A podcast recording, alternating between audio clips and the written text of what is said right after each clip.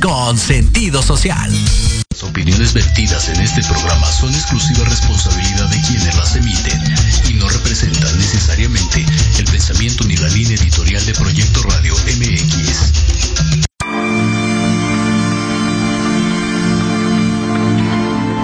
Resiliencia es la capacidad que tienen las personas para recuperarse de situaciones complicadas y salir adelante. Un ejemplo de ello es esta pandemia, ha convertido a todos en resilientes. Bienvenidos. Esto es Resiliencia con Elizabeth Jiménez.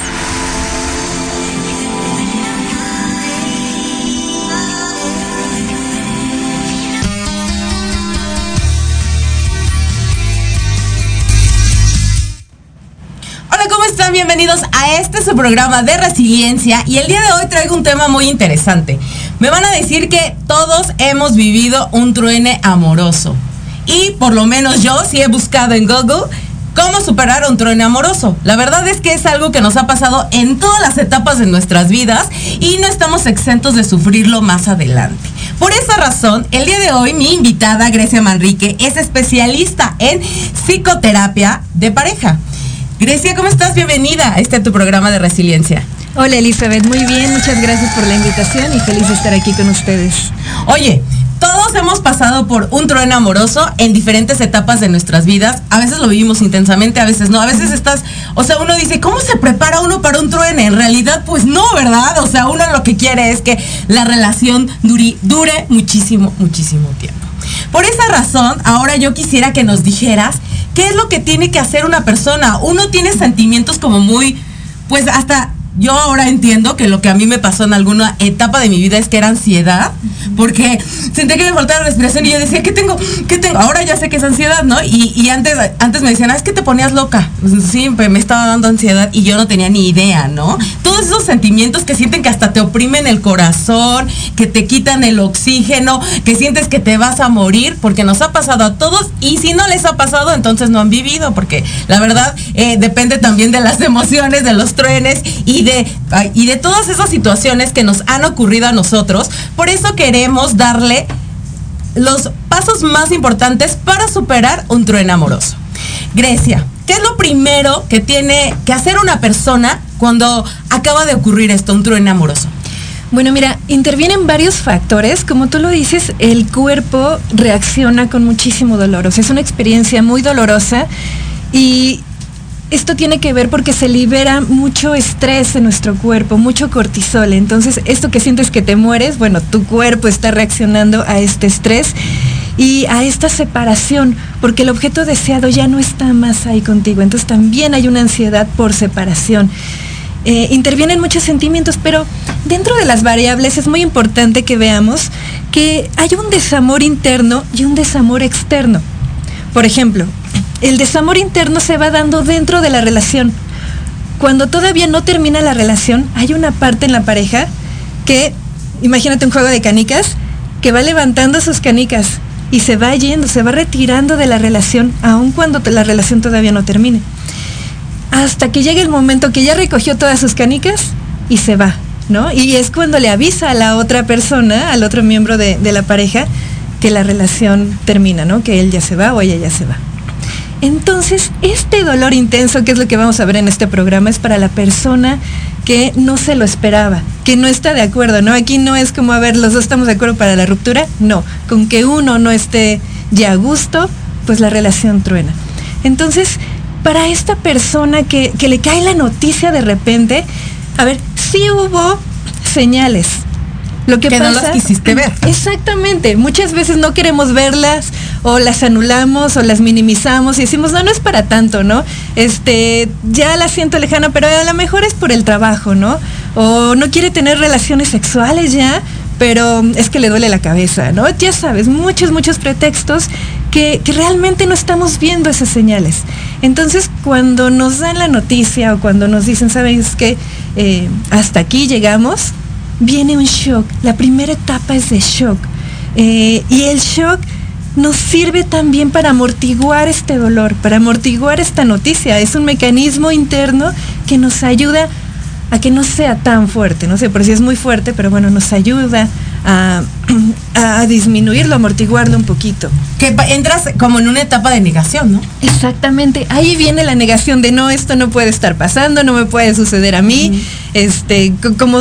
Y, y después de la negación viene el enojo, la ira, el cómo me puede estar haciendo esto a mí, qué le pasa y aparte si hasta le huelen los pies o sí, a ver los efectos para agarrarte de ahí, ¿no? Exactamente, no viene una etapa de enojo. Vamos pasando por diferentes etapas y no quiere decir que una y luego siga la otra y luego siga la otra y ya casi voy de salida, no. O sea, en este proceso del duelo se van saltando etapas y vamos regresando, por eso también lo, vuelve complicado. Eh, pero sí, viene el shock, viene la negación, después viene la ira eh, y, ahí viene todo el enojo, ¿no? Esto nos ayuda también, el enojo es una de las emociones que más energía tienen y nos ayuda a separarnos, nos ayuda a poner distancia, a, utilizar toda esta energía para tener la fuerza de irnos separando poco a poco. Eh, habíamos platicado justo eh, sobre este tema en varias, varias etapas es muy importante tener autoestima. Sí, es muy importante tener autoestima porque imagínate si de repente vienen eh, pensamientos o creencias como no, es que sin él o sin ella yo no soy nada o la vida ya no tiene sentido. Cuidado porque caemos en una espiral que nos lleva hacia abajo, hacia abajo, hacia abajo y nos puede llevar incluso hasta la depresión, muy fuerte, ¿no? incluso hay casos de suicidio, ¿no?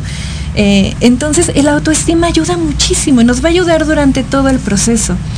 Aquí no podemos acelerarlo, eh, pero sí podemos no echarle más limón a la herida, ¿no? O sea, tu cuerpo, tu mente, tu espíritu no están preparados para hacer el cambio ya y salir de esto rapidísimo, ¿no? Va a llevar su tiempo, va a llevar el proceso y la autoestima va a ser un factor muy importante, que, que tú puedas estar bien contigo, que, tengas esta esperanza de vivir que a lo mejor fue el amor de tu vida solo en ese momento de tu vida. Que podemos tener varios amores de nuestra vida durante toda la etapa, ¿no?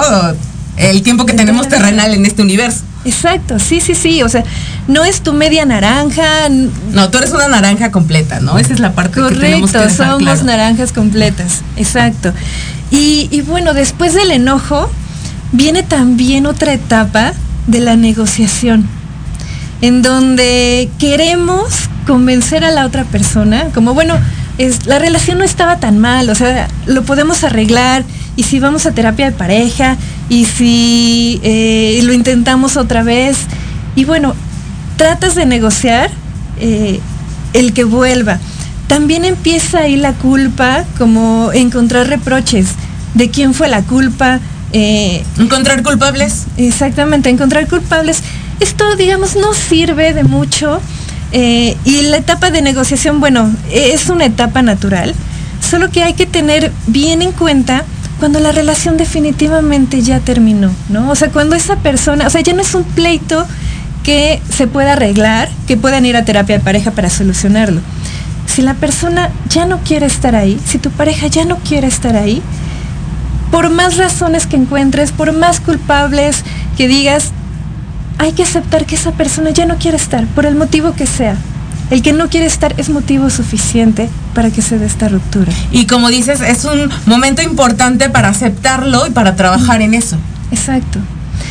Si a lo mejor lo convencieras, la convencieras de que se quedara más tiempo, la verdad es que solamente van a alargar. O sea, puede quedarse porque eh, pues le da pena verte así, eh, pero realmente no es que quiera seguir ahí, ¿no? O sea, le puedes causar, eh, pues sí, un lástima, ¿no?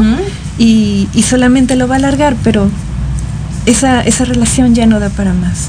La semana pasada eh, anunciamos que íbamos a hacer este programa y varias personas de nuestro auditorio nos mandaron tanto videos como audios. Yo quisiera que escucharas, que fuéramos escuchando y fuéramos contestando todas esas preguntas que nuestro auditorio tiene para nosotros. Eh, mi querido Jimmy, ¿podemos, eh, ¿podemos ver el, el primero? Ahí va.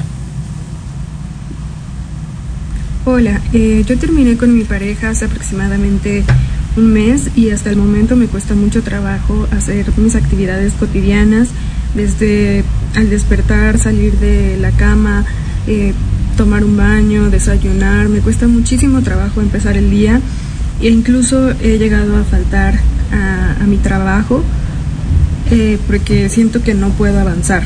mi pregunta es, ¿Cuánto tiempo es normal estar en este estado y qué podría hacer para recuperar las ganas de hacer mis actividades cotidianas? Ok, ¿podemos contestarle?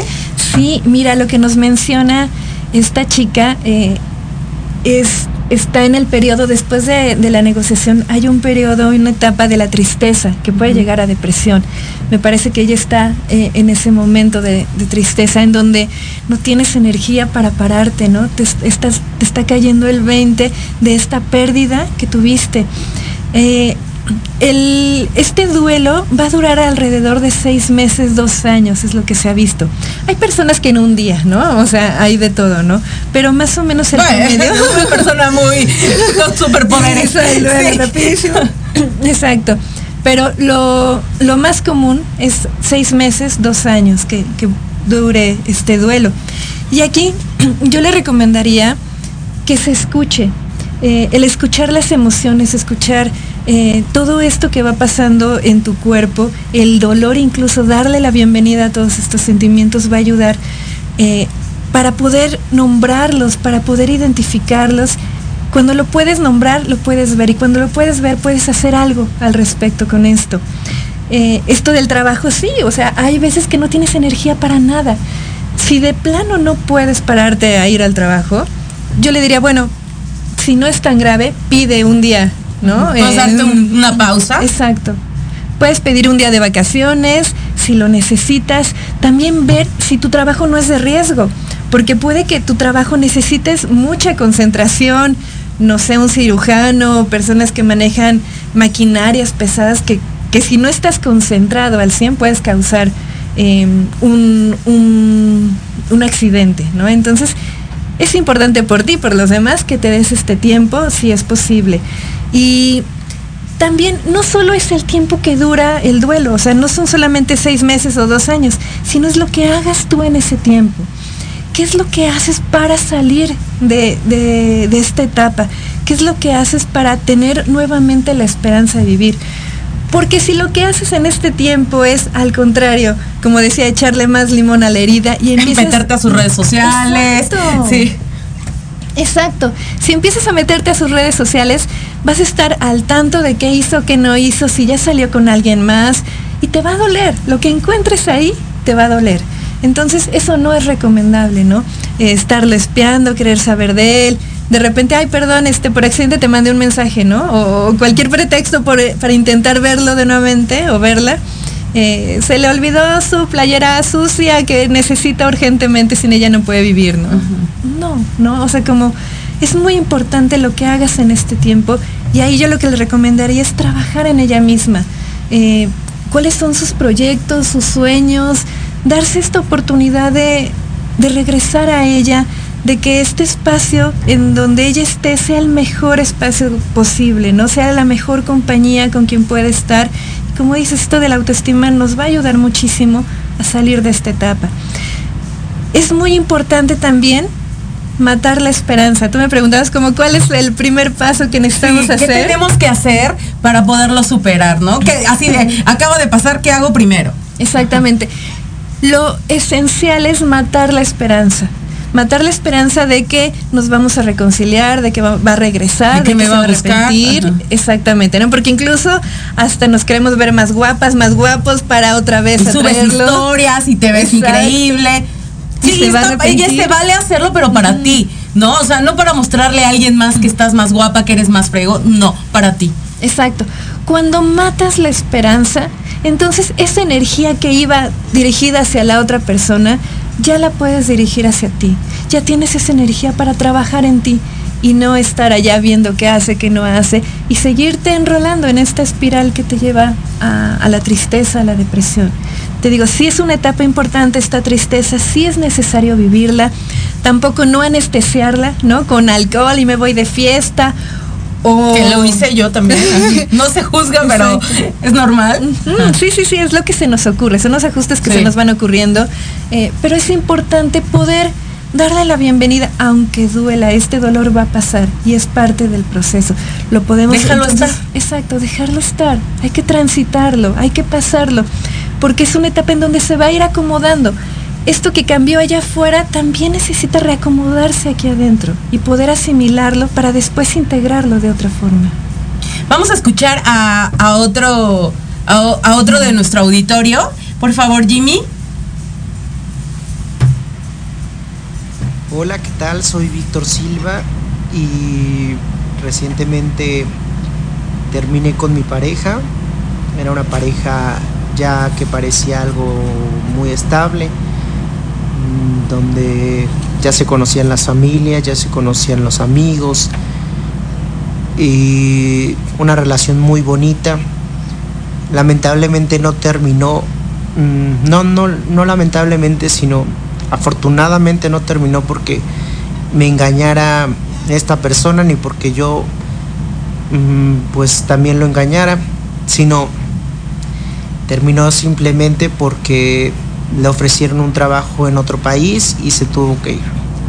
Entonces mi pregunta para el especialista es, ¿qué se hace en esos casos cuando sabes que también dejar ir, dejarlo ir, es un acto de amor? ¿Qué se hace para sanar cuando no tienes un coraje de por medio, cuando no te engañaron, no te hicieron nada? no fue un desplante. ¿Y qué haces con ese mm, enojo que te deja? Que te hayan dejado con todos los planes, con todo, pero extrañamente por una buena oportunidad laboral. Bueno, esas son mis preguntas. Espero las entiendan. Ok, ¿Qué le podríamos contestar a esta persona de nuestro auditorio que está preguntando? Es que sí es cierto, ¿no? O sea, uno, como dices, agarra el coraje cuando te ponen el cuerno, cuando te dicen ya no te quiero, ya dejé de quererte y te dices así, pues empiezo a quererme yo y todo el rollo. Pero cuando esa persona también te quiere y tú la quieres, pero se tienen que separar porque así es la vida, uno qué, ¿cómo lo, cómo lo puede manejar? Híjole, duele, duele la rutina, duele esta separación, como dice, ya se conocían también las familias y, de repente mm, le ofrecen un trabajo, ¿verdad? Lo que, dice, en otro país. Y sí, justamente a veces uno no se separa, no hay una ruptura amorosa porque te puso el cuerno, porque lo odias, la odias, no. A veces porque los proyectos de vida no coinciden, ¿no? están en diferente tiempo, tienen diferentes prioridades, pero fíjate, aquí también menciona que sí tiene enojo, ¿no? Enojo porque me dejó con todos los planes. Eso también sirve, ¿no? Y es parte del duelo. E, este enojo le puede ayudar también a irse separando. Y él dice, bueno, por amor lo dejé ir, ¿no? Bueno, no sé si le pidió permiso, ¿no? Pero bueno, por amor, ¿no? Lo apoya en esta decisión, aun cuando la relación termine. Y también yo le diría, por amor, es que ahora pongas los ojos en ti mismo, ¿no? En tu vida, en tus proyectos, en salir adelante, en, asimilar todo esto que pasó y, y, poder cerrar este ciclo, ¿no? No quedarse esperando a que la otra persona regrese. Aún si regresara, y volvieran, ya sería otra relación. Por eso es importante cerrar esto que acaba de pasar. Esto que tuvieron, es importante cerrarlo. Y esta energía, dedicarla hacia él, Sí, claro, la autoestima de lo que de lo que hablamos. Ya vamos a ir a un corte. Para mí es muy importante que nos manden sus videos, que nos manden audio si no quieren mandar un video, porque van a venir eh, especialistas y nos la van a contestar. O sea, vamos a dar un espacio en donde cada cada una de sus preguntas van a ser evaluadas y van a ser contestadas. Por favor, deseo que se queden en el siguiente corte, porque Grecia nos va a dar las cinco, los cinco pasos para poder superar un trueno amoroso. Eso es muy importante porque al menos nos das una un, bagaje. Como cuántos, ah, digamos, cuántos, cuántos pasos nos vas a dar. Pues lo podemos resumir en cinco, ¿Cinco? Si, tú quieres. Sí. Eh, y, y, bueno, dentro de esto es escucharse a cada quien que le va funcionando y que no. Ok, entonces por favor quédense en el siguiente bloque porque Grecia nos va a dar los cinco pasos para superar un trueno amoroso. Continuamos.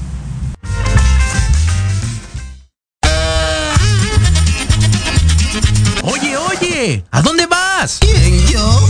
Vamos a un corte rapidísimo y regresamos. Se va a poner interesante. Quédate en casa y escucha la programación de Proyecto Radio MX con sentido social. ¡Uh, la, la chulada!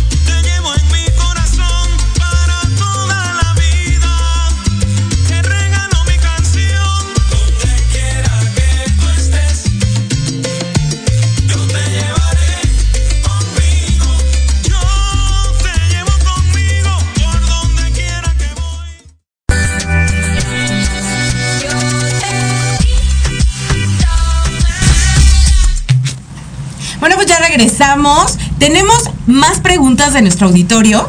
Eh, a ver, ¿podrías ponerme por favor el video, amigo? Buenas tardes.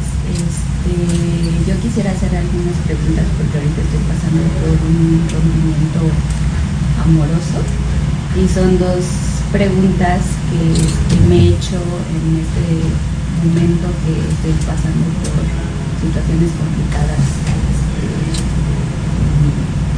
mi persona. La primera es eh, mi expareja y yo teníamos un grupo de amigos en común.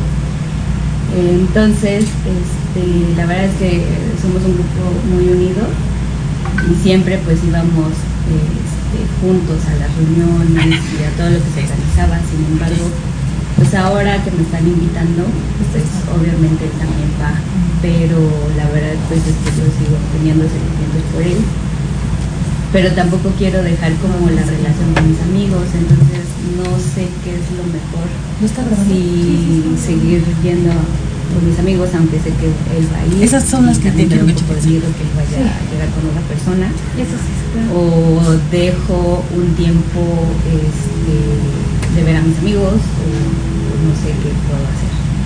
Y la segunda pregunta sería, este, yo soy una persona muy de red social, este, me gustaría saber, este, a él todavía lo tengo eh, como amigo en Instagram, en Facebook, en TikTok, este, en Twitter. Me gustaría saber si algunas personas me dicen que no es sano, que lo bloquee, otras personas me dicen que sí es sano, este, por la cuestión del contacto cero, pero yo quisiera saber, ustedes que me recomiendan, ¿lo mis redes sociales o lo sigo manteniendo conmigo. Y bueno, creo que esas serían las dos interrogantes más grandes que ahorita tengo para poder como, pues empezar como a lidiar con esto. Pues, muchas gracias. Ok, justo está hablando de, del contacto cero, ¿no? O sea, lo borro de mis redes sociales, lo borro de Twitter, lo borro de Facebook, que creo que es lo más conveniente, pero tú qué nos dices, Grecia? Sí, el contacto cero es muy importante porque son estos detonadores que nos van a poner mal, ¿no? Y que otra vez nos hacen caer en esta espiral que vamos hacia abajo. El contacto cero es no, no tener ningún contacto, eh, no buscarlo en redes sociales, eh, si pueden mensajes y todo eso, separarse, darse un tiempo, una distancia para poder vivir este duelo. Eh, si no es posible, bueno, disminuirlo, ¿no? A veces también hay hijos o, o cuestiones, o a veces están en el trabajo juntos y no es posible el contacto cero, cero, pero lo más posible que puedan sí es recomendable. Y también habla de, de los amigos en común, ¿no? Eh, ¿Qué hacer en estos casos? Bueno, yo le diría, imagínate estas dos situaciones. ¿Vas con tus amigos a esta fiesta sabiendo que te lo vas a encontrar o decides no ir? Cierra tus ojos e imagínate una situación y checa cómo te sientes. No, no dejes que la respuesta venga de tu cabeza, deja que venga de tu cuerpo. ¿Qué sensación tienes? ¿Te vas a sentir mejor o peor de cómo estás ahorita? Y luego haz lo mismo con la otra opción. Si decides no ir, y checa qué sentimientos. Puede que sientas tranquilidad de no ir, ¿no? Eh, o, o viceversa, ¿no? Deja que tu cuerpo te diga por dónde. Ajá, es la mejor brújula que vamos a tener, porque en el pensamiento van a entrar muchas razones. ¿Qué van a decir? Van a decir que me duele, por eso no voy. Ajá. Y, y no quiero perder a mis amigos. A ver, y también estas decisiones que tomes ahorita no van a ser definitivas para toda la vida. Es en este momento lo que necesitas. Si en este momento lo que necesitas es no verlo, ok. No es que dejes a tus amigos para siempre, es que a esa fiesta, a esa reunión, por lo menos en este momento, en este tiempo, voy a, voy a tener una distancia y no los voy a ver, ¿no? O puedes quedar de verte con, con ellos en, en otro lugar, en otras circunstancias donde no esté esa persona. O también tener otros amigos, ¿no? Ampliar también tu círculo para que no sea él todo tu mundo, ¿no? Lo que tenías con él que sea todo tu mundo.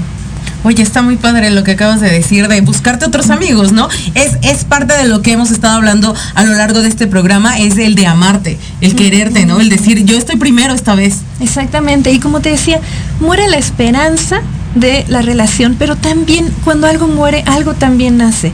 Entonces es importante también la esperanza de que voy a estar bien, de que voy a salir de esto, de que voy a, a, tener nuevos amigos, va a llegar otra persona también a mi vida.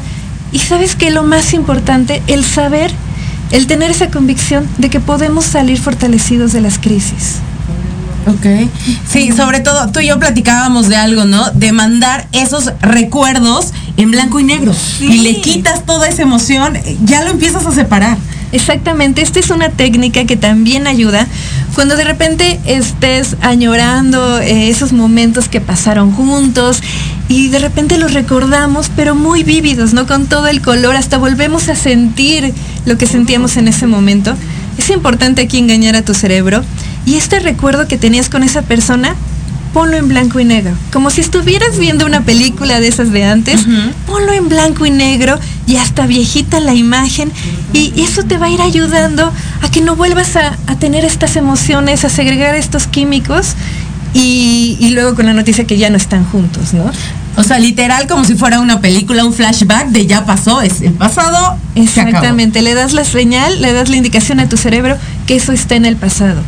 El pasado está atrás, el futuro que te habías imaginado con él tampoco no existe, lo único que hay es el presente, aquí y ahora, este momento.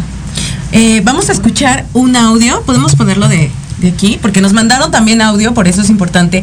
Si quieren video o audio, aquí van a estar especialistas para contestar todas esas dudas que todos tenemos y que entre todos vamos a solucionarlos y vamos a llegar a un punto de poder arreglar. Yo he pasado por rupturas amorosas y hasta ahorita me estoy dando cuenta que me daba ansiedad y yo ni enterada. Yo pensaba que nada más me, me ponía loca así.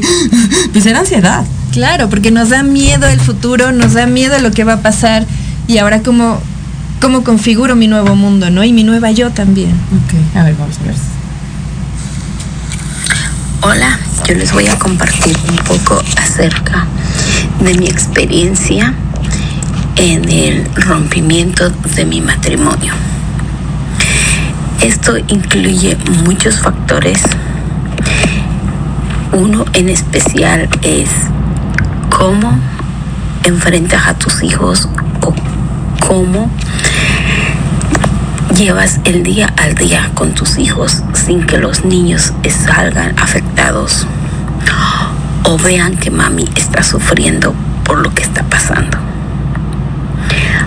Es no solo eso, ahora tú estás luchando contra tus propios sentimientos, contra tu sufrimiento que estás teniendo, porque en un principio tú dices, ¿en qué yo fallé? ¿Qué yo hice mal? Y eso lleva tiempo y proceso el darte cuenta que tú no fuiste la que falló, que tú no tienes que hacer nada para arreglarlo, porque no es simplemente tu culpa. Sí tuvo que ver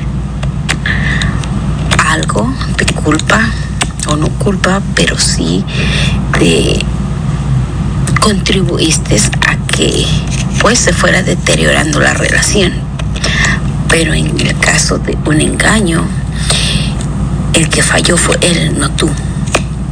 Y eso es un proceso para poder trabajar con tu ego personal y poder darte cuenta que tú no eres la que tiene que arreglar las cosas, porque tú no fuiste la que falló. Una de las preguntas que a mí me hubiera gustado hacerle a un profesional es, cómo lidiar con mis hijos o cómo no afectar a mis hijos, ya que es lo primordial para mí que mis hijos estén bien. Y si mis hijos están bien, yo estoy bien, con o sin pareja. Eh, eso es algo algo que, que, no habíamos tocado cuando están los hijos. O sea, porque ah, estás lidiando con tu dolor, ¿no? O sea, que es difícil y que los hijos te vean mal o que digan, ¿y dónde está mi papá? ¿Y por qué ya no están juntos? ¿No? Sí, sí, sí. Aquí ya no solamente es la pareja, sino los hijos, la familia. Y, a ver, es, muy importante que ella pueda estar bien, ¿no? Que pueda reconocer sus emociones. Si puede tener un acompañamiento terapéutico, estaría ideal. Eh, porque esto le va a ayudar a poder manejarlo con sus hijos. Es importante reconocer que lo que se rompió fue la relación de pareja, ¿no? Esta ruptura fue una ruptura de pareja, no los roles como papás, ¿no? Esos siguen y los hijos los van a seguir necesitando, tanto su papá como su mamá eh, o, la estructura que tengan. Y es importante hablar con los hijos, decirles estos cambios que se van a venir. A veces, por ejemplo, si la otra persona se va a rentar o algo, bueno, ah, va, también el dinero va a ser un factor que va a cambiar, ¿no? Va a disminuir.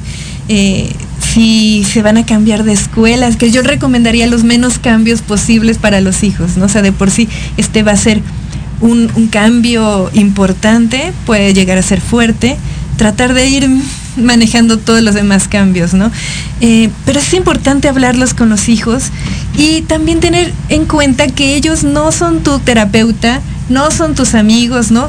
Si necesitas desahogarte, yo te recomendaría que ya sea con un terapeuta o busques tu red de apoyo para hacerlo, porque los hijos están en medio, ¿no? Y van a crear alianzas, eh, se llaman alianzas invisibles, en donde van a estar a favor de uno de, los padres o se van a sentir mal de ir a ver al otro porque sienten que están traicionando, por ejemplo, aquí a la mamá o de ver a la pareja de, del papá. Entonces es importante no ponerlos en medios en estas discusiones de pareja, pero sí hablarlo con ellos. Y también es muy importante la edad que tengan los niños, ¿no? Si son chiquitos de tres años, eh, bueno, los tres ya, ya pueden entender una separación, ¿no? Pero también a su edad, si digamos está entre 3 y 6 años, yo les recomendaría la terapia de juego o ella misma puede eh, jugar con sus hijos y enseñarles diferentes tipos de familia, diferentes estructuras de familia, decirle, a ver, hay estas estructuras de familia y la nuestra ahora va a ser así, de esta forma. Vas a tener a tu papá viviendo acá, en este lado, vas a tener a tu mamá, nosotros acá. Y el que la estructura cambie no quiere decir que sea una familia disfuncional. Puede tener una estructura diferente y seguir siendo funcional, ¿no? También puede haber una estructura de mamá, papá, hijos y no ser funcionales, ¿no? Uh -huh. Entonces saber que aunque la estructura cambie, pueden seguir siendo funcional Ajá. como familia. Ok, sí, claro, porque, o sea, de por sí es difícil lidiar con tus propios sentimientos y ahora preocuparte por las personas que más amamos, ¿no? Que son nuestros mm, hijos. Claro, claro. Y digamos, si son adolescentes, también estar muy al pendiente, no puede haber mucho enojo, darle la bienvenida a estas emociones, saber canalizarlas, saber qué hacer con ellas, eh, checar su alimentación también de los hijos si va cambiando, la comunicación, cómo van en la escuela, porque pueden ir bajando, ¿no? O sea, si es, si es un cambio importante en sus vidas, entonces hay que acompañarlos lo mejor posible, pero para eso también nosotros debemos estar bien. Para claro. poder acompañarlos. Empezar con nosotros mismos, con la autoestima. Eso es lo más importante. Pues ahora quiero que nos des los cinco pasos para poder superar un rompimiento amoroso. Ok, bueno, primero saber que este es un proceso, ¿no? Tener en cuenta que es un proceso, no va a ser de la noche a la mañana. Y lo primero, como les había dicho, es matar la esperanza. Les va a ayudar a matar la esperanza eh, para no intentar buscar a la otra persona. También nos va a ayudar el contacto cero y si no se puede el contacto cero, sí disminuirlo, ¿no? Eh, claro, no, si hay hijos de por medio, si ¿no? Vive, trabaja en el mismo lugar que tú. Uh -huh, uh -huh. Tratar de hacerlo, digamos, lo más cordial posible, si se puede, por bien de todos, pero sí disminuir este contacto para que no haya este detonante. Le, le comentaba a Elizabeth, es como eh, en el alcoholismo, ¿no? Si quiero dejar el alcohol, pues es importante que no vayas a lugares donde hay alcohol, ¿no? Para que no sea fácil que caigas. Bueno, aquí también en el contacto cero es importante que te quites estos detonantes, ¿no? Que, que puedan estar cerca. Otra cosa que nos va a ayudar, como lo vimos, va a ser estos recuerdos, ponerlos en blanco y negro, todas estas sensaciones, mandarlas al archivo del pasado y acomodarlas allá, ¿no? Que, que, allá quedó, que no nos despierten estas sensaciones, estos químicos en nuestro cuerpo. Entonces, velo como una película en blanco y negro. Si se te ocurren también todos los defectos, también échale ahí todos los defectos que pueda tener eh, tu pareja y te va a ayudar a separarte. Después va a haber un momento en donde puedas ver lo bueno y lo malo y cuando te acuerdes ya no duela. Pero en este momento escúchate y si lo que necesitas es poner esta distancia, bueno, usa todos estos recursos que te pueden ayudar. Otra cosa, el número cuatro, es déjate sentir, no te anestesies eh, y déjate sentir estas emociones que vienen, no te anestesies con el alcohol, con drogas, con trabajo excesivo, incluso con otras parejas, ¿no? Como no quiero sentir este Como un clavo saca otro clavo. Exacto, ¿no? Es importante que te dejes sentirlo porque vas a salir fortalecido de esta relación. Si no solamente vamos juntando duelos y duelos de, de varias parejas y va a haber un momento en que nos alcancen, que estemos muy vacíos y sea más difícil salir Sí, de claro, esto, es ¿no? como si trajeras así la bolita, ¿no? De nieve, de nieve más grande, no. de duelos acumulados ahí, Sí, ¿no? sí, Entonces, sí. déjate sentirlo, confía en que, en que vas a salir de esto. Y lo último que te diría es, regresa a ti, que construye un lugar, que tú seas tu mejor compañía, que invítate a salir, invítate al cine, invítate a tomar un helado, consiéntete, los proyectos que tenías, retómalos, reorganiza esta nueva vida que tienes, descubre quién eres ahora después de esta relación, qué te gusta, qué no te gusta. Y así, si otra pareja llega, que bueno, en algún momento va a llegar, eh, sea un lugar donde puedas estar mejor de lo que ya estás, pero partiendo de que este lugar contigo ya es bueno, ya estás muy bien contigo y lo que viene va a ser para sumar, no para llenar carencias, no para llenar vacíos, no para comparar a la pareja, ¿no? A veces vamos con nuestra bolsita ahí de vacíos, de necesidades, esperando que el otro se haga cargo y no, este es un buen momento para tú hacerte cargo de ti e ir creciendo. Oye, pues para, para mí esto ha sido todo un honor que, que nos hayas acompañado y que de alguna manera nos hayas abierto el panorama. Cosas como la de mandar en blanco y negro todos esos recuerdos ayuda a separar. Y lo entendí contigo. ¿no? Eso y, el, y, y la analogía de, pues no vayas a los lugares donde está esa persona, ¿no? Es como el alcohol. Y lo entendí ahí y dije, claro, ¿por qué? Porque otra vez empieza el cortisol en tu cuerpo de ahí está y no me va a hablar y me va a decir, no, cancela todos esos lugares en donde esa persona va a estar para que de alguna forma cuides a la persona que importa en este momento, que eres tú. Exacto, lo, más importante, la parte con la que te quedas esta relación es contigo y es una parte muy valiosa, ¿no? Para, para poder salir de esto. Es el momento en donde más te necesitas a ti. Platicábamos también que muchas personas se concentran en el trabajo, pero tampoco los excesos son buenos, ¿no? Me, pa- me pasaba con una amiga que me contó que acaba de terminar eh, su relación y ahorita estaba muy feliz porque estaba concentrada en su trabajo y le dije, alto, pero tampoco te concentres tanto en tu trabajo porque tampoco es llenar un vacío con otro vacío. Exacto, sí, sí, sí. Y a veces puede estar justificado el trabajo, ¿no? Como, ay, qué bueno, este, socialmente está bien visto que trabaje, pero a ver, no mintiéndote a ti mismo, sabes que lo que estás haciendo es voltear a ver otro lado, ¿no? Deflectar, eh, no, no darle la atención a esto que está pasando, que está ocurriendo en este momento de tu vida. Para todas las personas que nos están escuchando y cuando nos dan estos ataques de ansiedad, ¿tú qué les dirías? Respira, ¿de qué forma pueden controlar eso? Porque de verdad fue algo que a mí me ocurrió y yo no estaba enterada que era algo así. Sí, sí, sí. Bueno, mira, ayuda la red de apoyo que tengas, estar acompañado de personas ayuda. También saber que esto es un proceso, que no, no te estás muriendo, que es un ataque de pánico, es un ataque de ansiedad, eh, que es parte de este proceso, ayuda. Eh, también ayuda, por ejemplo, a ver, cuando empiezas a respirar muy rápido, empiezas a meter más oxígeno a tu cuerpo y se desnivela el oxígeno y el dióxido de carbono. Entonces, empiezas a meter mucho aire y se llama que estás hiperventilando. Entonces, lo que necesitas hacer es inhalar, por ejemplo, tres segundos, uno, dos, tres, detener el aire y exhalar más lento. Ajá. Uno, dos, tres, cuatro, cinco, seis, siete. ¿A qué voy? A que metas menos oxígeno Ajá, y la exhalación la vayas haciendo más lenta para que se vaya nivelando. Esto de que siento que no puedo respirar, sí, es real que no puedes respirar porque metiste mucho oxígeno en esta ansiedad. Ajá, entonces tu cuerpo necesita regular. Entonces también aprender técnicas de respiración, eh, saber que esto va a pasar, ¿no? Que, tu cuerpo está reaccionando. También hay, eh, justo como en la droga, ¿no? Del síndrome de abstinencia.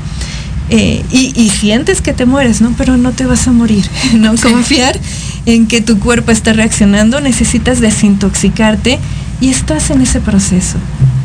Eh, justo ahorita me acordé de, de, una frase de mi mamá de nadie muere de amor, pero yo le digo sí, se suicidan si mueren de amor, ¿no? Sí, sí, sí, es importante cuidarte, ¿no? Y ver qué estás haciendo para estar mejor o qué estás haciendo para hundirte más, ¿no? Poder identificar estas dos partes. Porque es como, como lo decimos, eh, checar tu nivel de autoestima y ser muy franco o ser muy franca contigo misma y contigo mismo para saber si de verdad tienes autoestima. ¿No? Y decir, ¿sabes qué? No tengo autoestima, entonces mejor voy a trabajar en eso. Y como tú dices, ya quitarle y restarle energía a, esa otra persona en estar pensando si está o no está con alguien. Al final del día ya no está contigo. O sea, ya, es, ya no es parte de tu vida. Entonces hay que seguir adelante, caminar adelante. A veces pensamos, híjole, pero ¿qué voy a hacer sin él? ¿O qué va a hacer sin mí? Me necesita.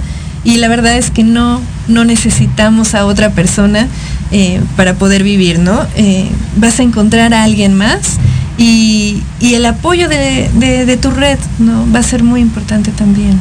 Ya nos están llegando más preguntas, ya nos están llegando más videos. Puedes dejarnos algún contacto para que les puedas contestar y por parte de, de este proyecto, igual por favor, a ver si les puedes hacer un descuento o poder tratarlos de alguna manera online, si no, si no es en CDMX. Claro. De alguna manera. Claro, claro que sí, sí, estoy en terapia en línea también. Y bueno, eh, me encuentran en el WhatsApp 55 30 53 43 57. También en mis redes sociales estoy como Grecia Manrique, psicóloga. En Instagram, en YouTube también. Y bueno, lo importante es salir fortalecidos de las crisis y saber que hay especialistas que, te pueden apoyar. Eh, a veces los amigos dan algunos consejos que, que luego no, son tan buenos. Sí. ¿No? Pero. Como eh, sube esta foto con él. No. Exacto. Estos programas, ¿no? Como este espacio que, que nos abre Elizabeth, libros, terapia, todo lo que sume te va a ayudar. No, pues para mí es todo un honor, de verdad. El próximo programa está buenísimo también porque vamos a tener a un especialista en lenguaje corporal para poder detectar a las personas mentirosas. Entonces no se lo pueden perder. Igual, por favor, mándenme sus videos, audio, lo que ustedes quieran porque este programa se especializa en la resiliencia, para salir mejor, para salir adelante, porque nos tenemos que agarrar entre todos, porque al final del día pues seguimos vivos. La verdad es que esta pandemia nos vino a fortalecer a todos de alguna manera y para mí es muy importante que este programa se llene de especialistas que nos ayuden a todos. Así que si tienen algún tema, tienen alguna pregunta, mi querida Grecia, o algo que quieran que hablemos en este espacio, con gusto, por favor, escríbanos en nuestras redes sociales y yo me despido. Este ha sido un gran programa. Estoy muy feliz de que nos hayan acompañado. Yo soy Elizabeth Jiménez y este es su programa de resiliencia. Hasta luego.